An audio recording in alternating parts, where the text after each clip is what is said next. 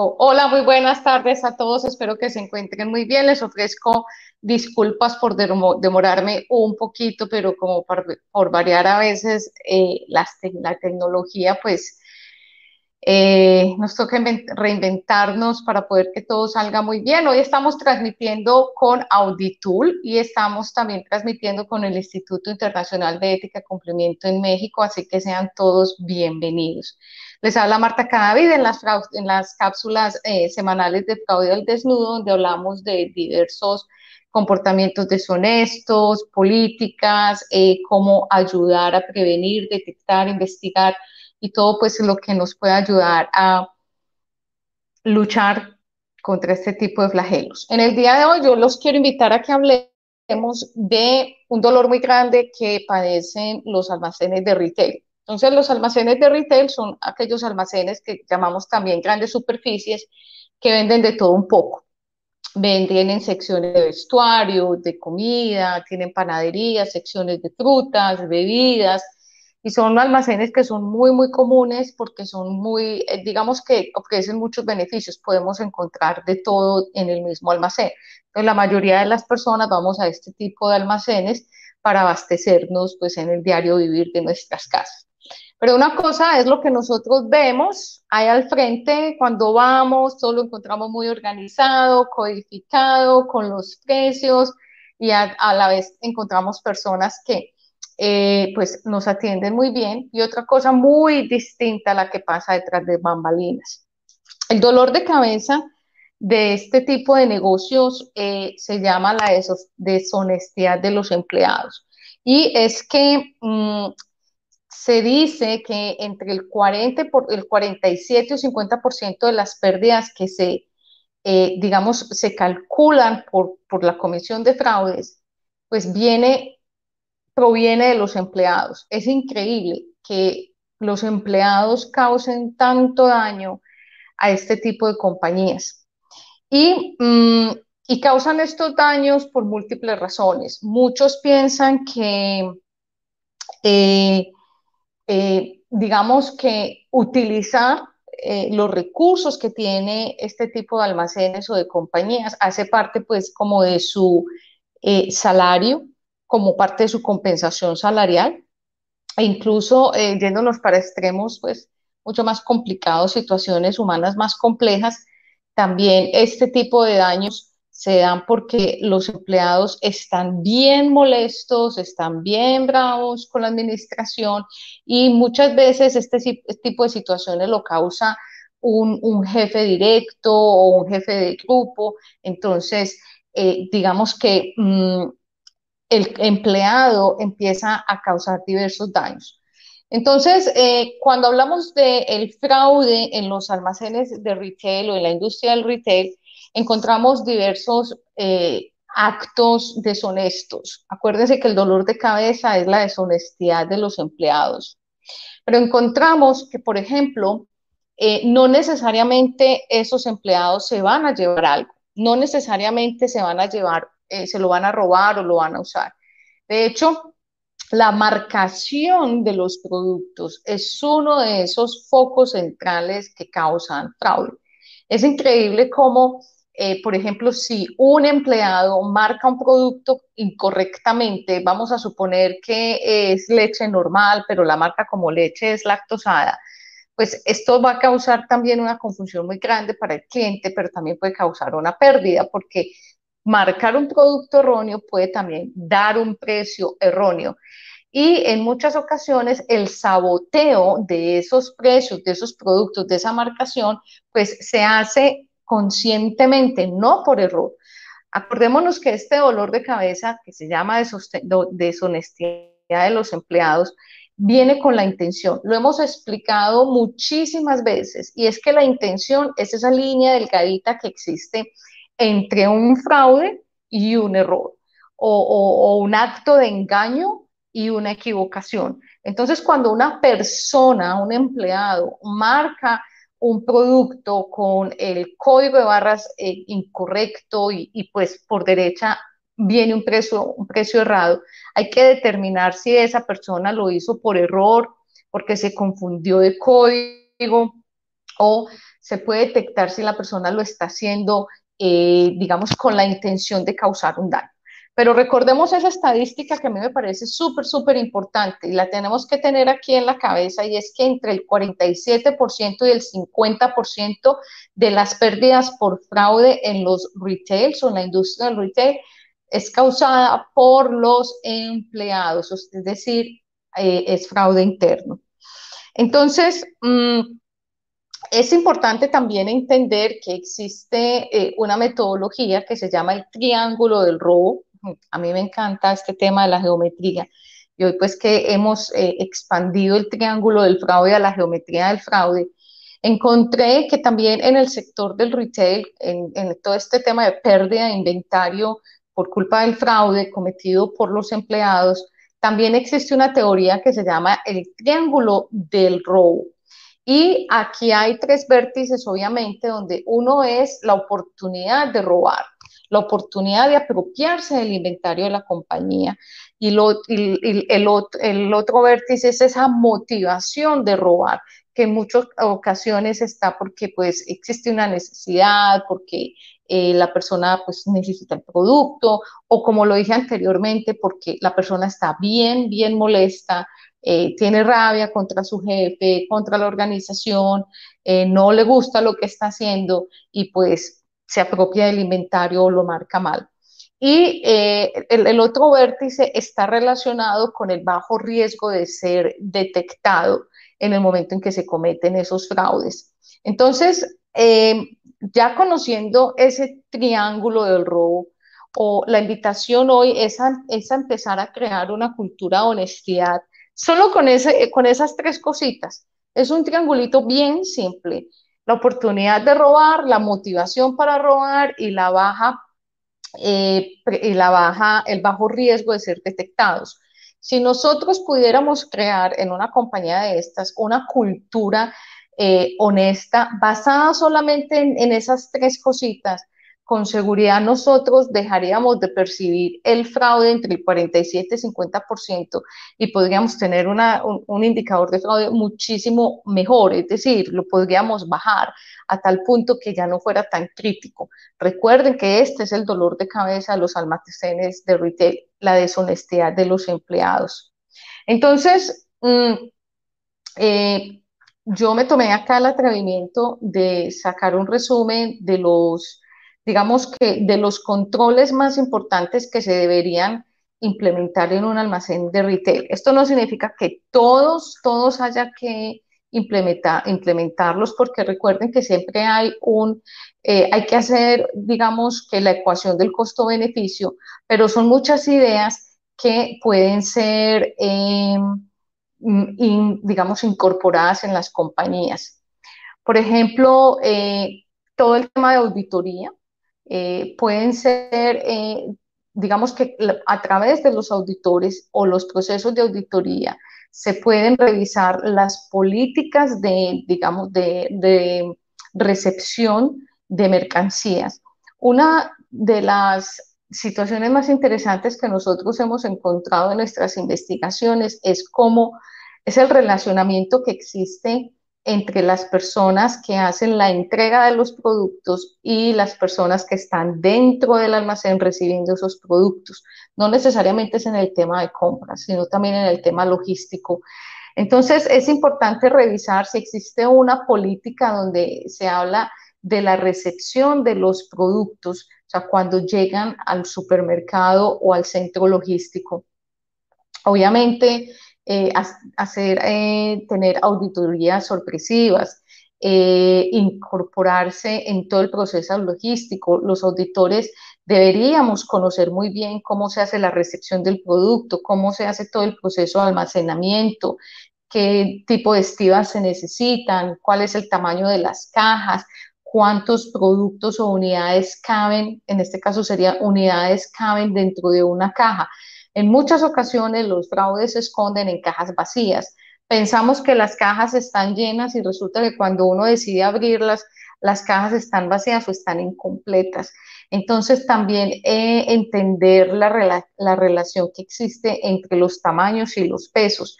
A veces es bien complejo hacer inventarios en centros logísticos donde hay miles y miles de cajas, pero donde sí es posible pesar.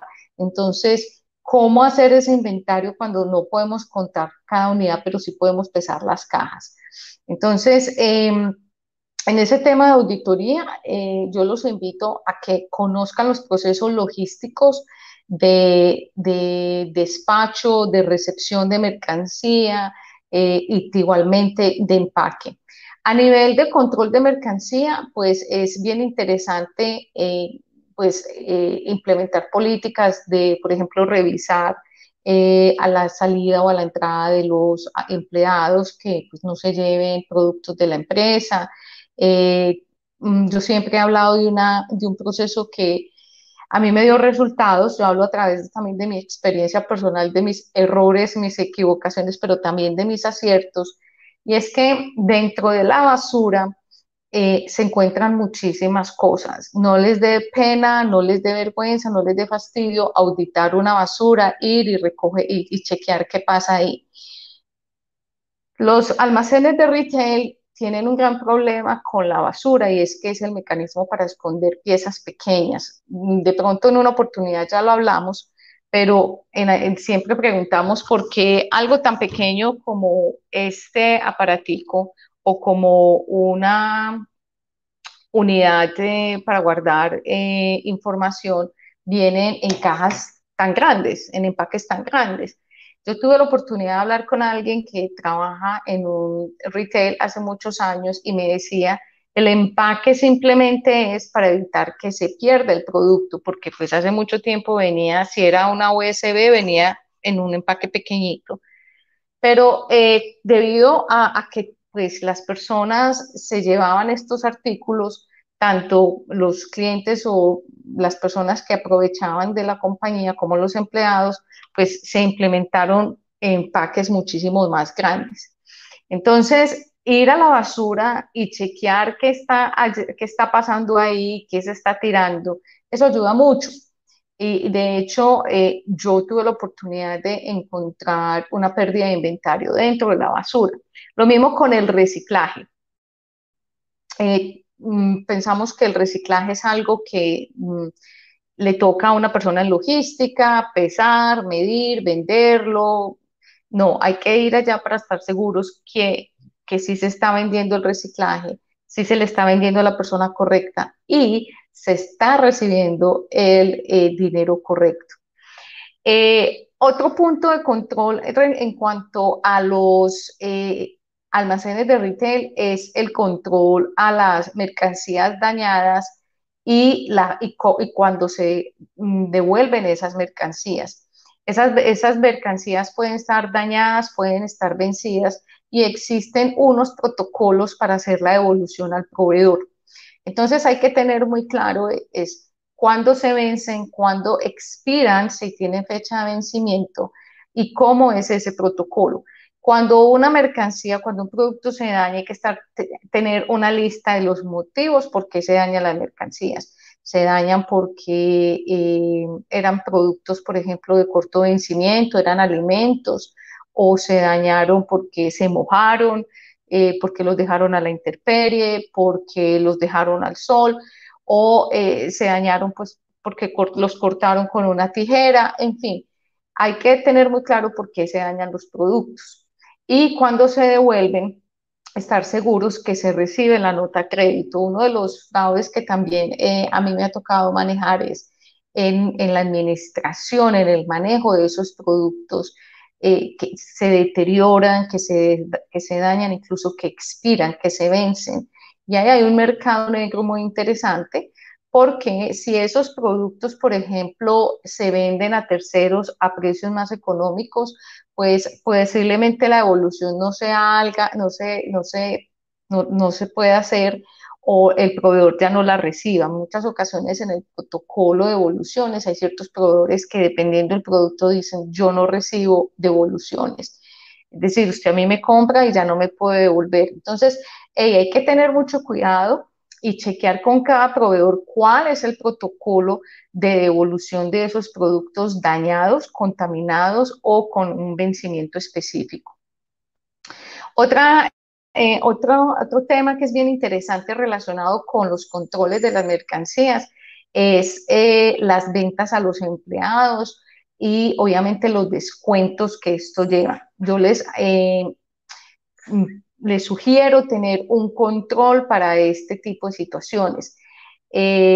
también he tenido la oportunidad de detectar distintos fraudes donde eh, pues a, los empleados les dan unos precios preferenciales por ser obviamente parte de la compañía, es una motivación para ellos. Y eh, eh, pues estos empleados compraban, digamos, con una cantidad de productos que nunca en su vida se lo iban a consumir, nunca pues o se lo iban a comer o se lo iban a tomar o si eran medicinas nunca lo iban a usar pero ellos salían a revender esos productos y pues hacían dinero. Entonces, si por ejemplo vamos a hablar de eh, un producto que valga 100 dólares eh, y al cliente se lo venden en 110, pero al, al empleado se lo venden en 80 pues para el empleado es mucho más fácil comprarlo y salir a venderlo en 100 o en 90, el empleado de todas maneras está ganando y el cliente está ganando. Entonces, eh, esa es otra política, es otro control que yo sugiero que ustedes implementen y es si ustedes ofrecen ese tipo de descuentos y motivaciones económicas a sus empleados, pues yo les sugiero que tengan un límite de compra, tanto en, en, efectivo, o sea, tanto en valores como en unidades, que ese tipo de compras se vea que sean de consumo máximo para la familia, no para pues para la comunidad o el barrio. Y de hecho, dentro de esa política, pues que exista también que la forma de pago se hace dentro de los siguientes 15 días o en el siguiente pago de la quincena el total de la factura.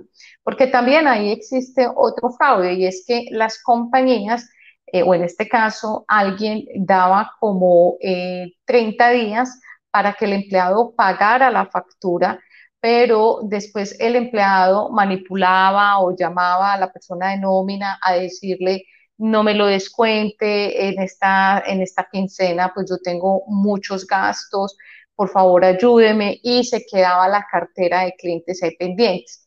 Entonces, ahí también es, hay otra oportunidad de mejora y es chequear en esa cartera de clientes quiénes son empleados y por qué aparecen en la cartera de clientes, o sea, cuál es, qué, qué vencimiento eh, tiene esa cartera de clientes con respecto pues, a las compras de los empleados.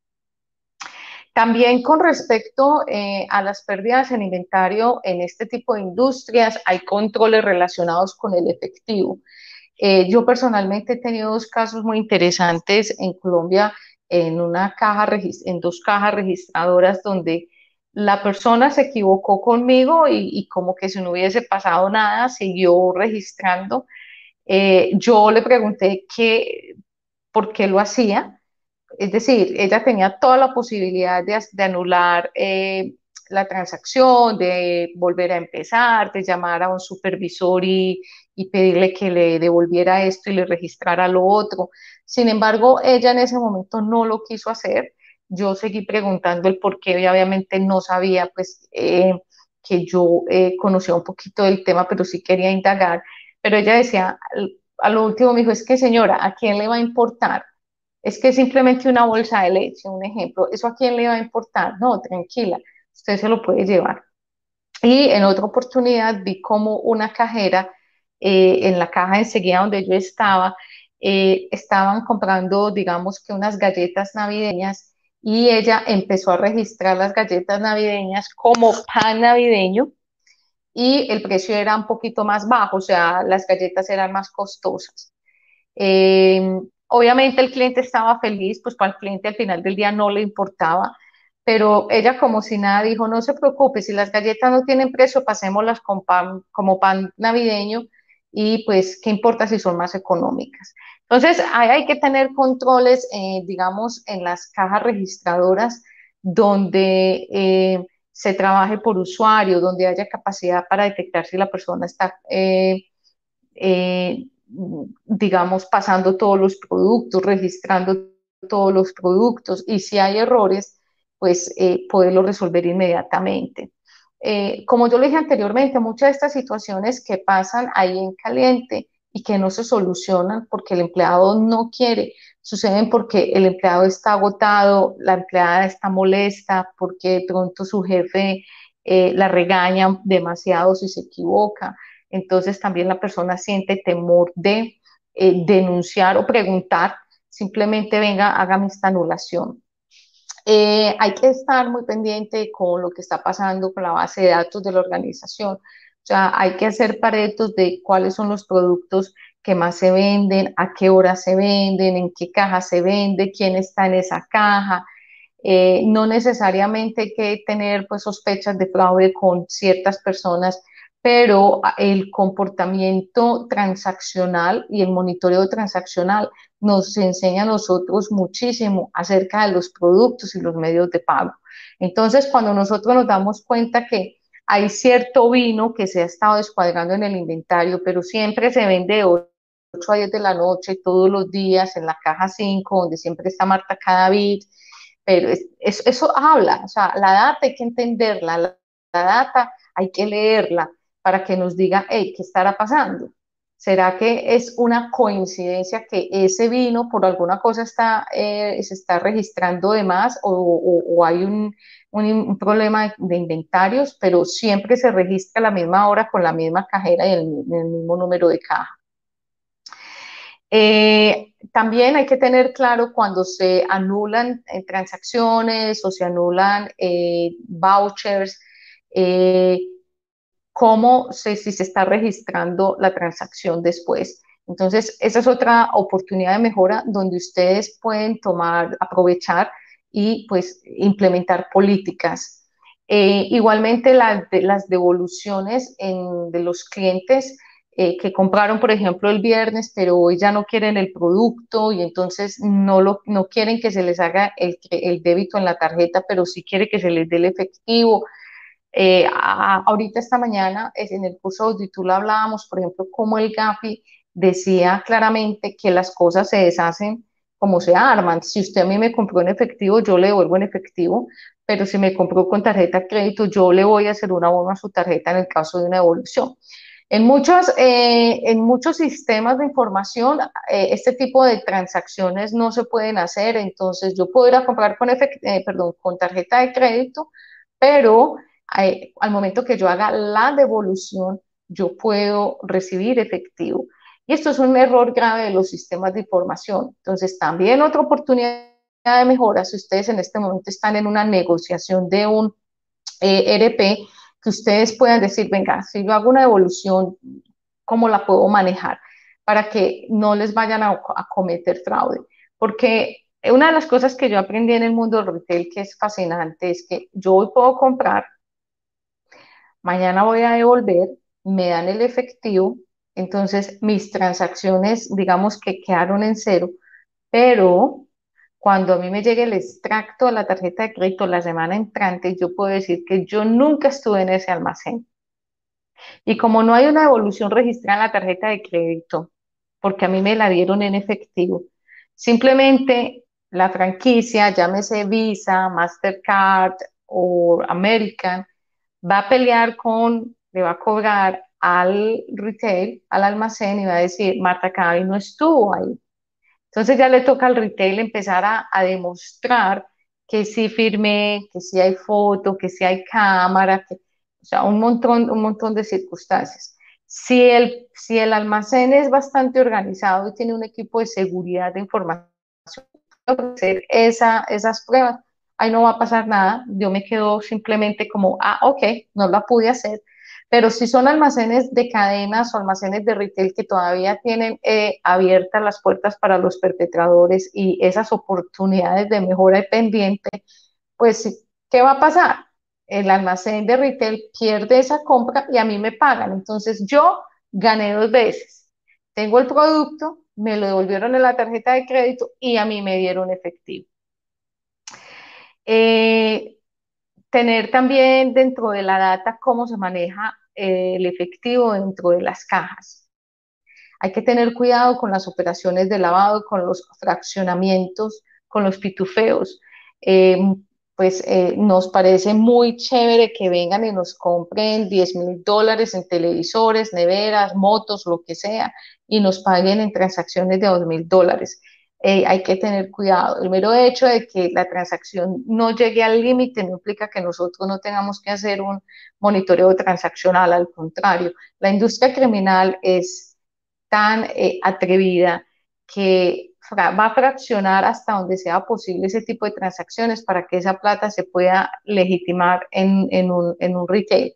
Y después, pues ya viene el proceso de las devoluciones, donde le van a dar al retail un cheque, le van a hacer, le van a dar, perdón, al perpetrador un cheque, le van a hacer una transferencia y bingo, se, eh, pues, se legitima ese, eso, ese dinero sucio.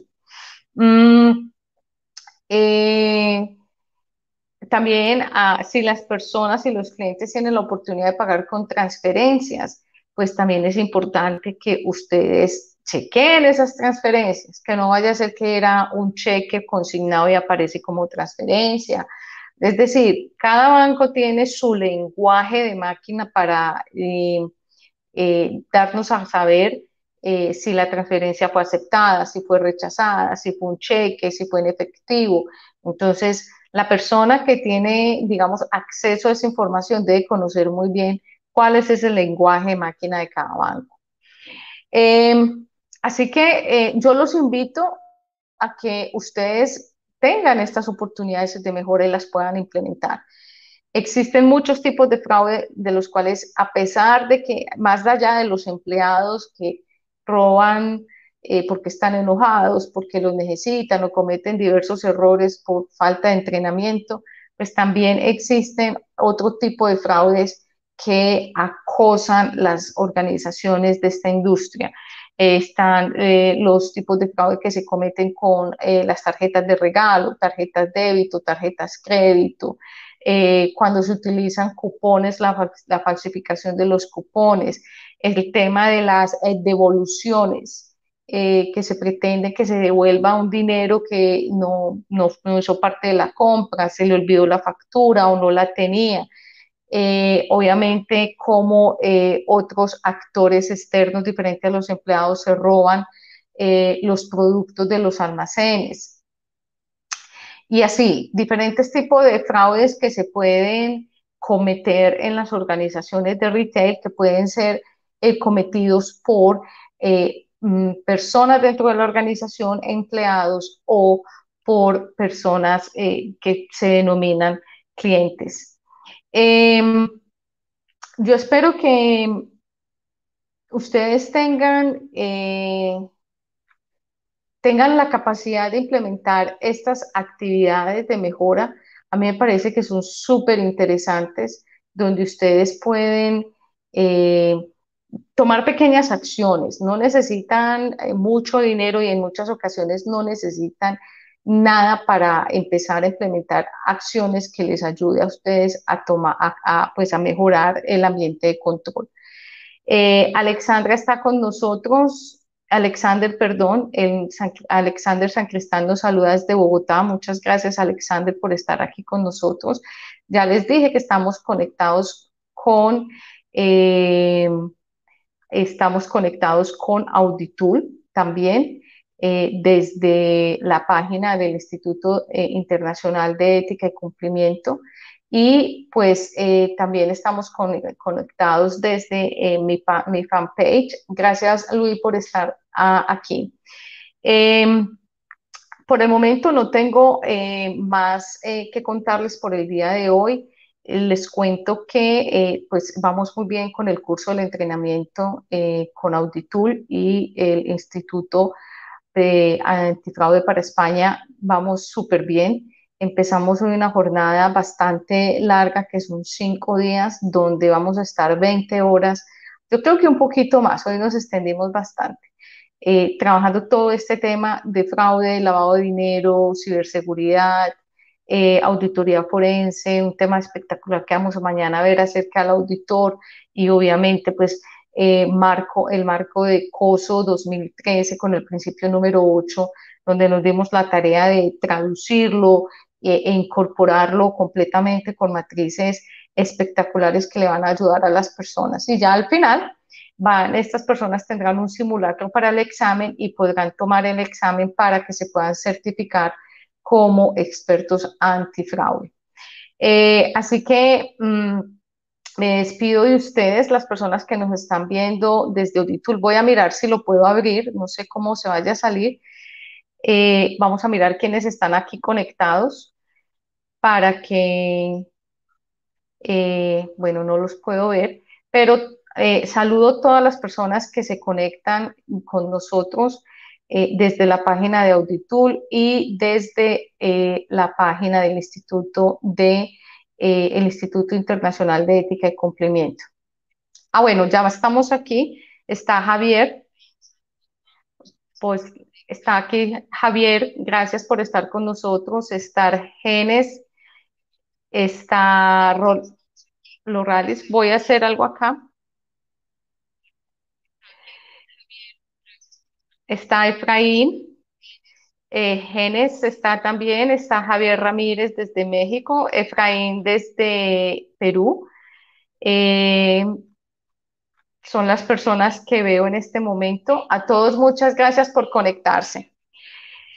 Y sobre todo de, voy a quitarme este, y sobre todo de compartir la información. Ustedes no se imaginan la cantidad de personas que agradecen cuando compartimos estas cápsulas de fraude al desnudo. Así que me despido de ustedes, como siempre, muchas, muchas gracias por vernos, compartir la información y pues nos vemos la semana entrante. Gracias, eh, María Elena, por estar aquí desde el Paraguay. Jessy, Jessy está desde Guatemala y no les dije que estaba transmitiendo desde Costa Rica. Voy a estar un tiempo acá. Así que eh, es bien interesante cuando llegamos a una comunidad latina y nos dicen, ay, yo siempre la veo. Así que un mensaje muy especial a la comunidad de San Mateo, Orotina, a, la vereda donde estoy en este momento, de, de, donde estoy transmitiendo Maderal. Muchas gracias a todos mis vecinos por estar aquí y por apoyarnos. Un abrazo desde el alma, bendiciones, cuídense mucho y bueno, nos vemos la semana entrante en otra cápsula de fraude al desnudo. Hasta pronto.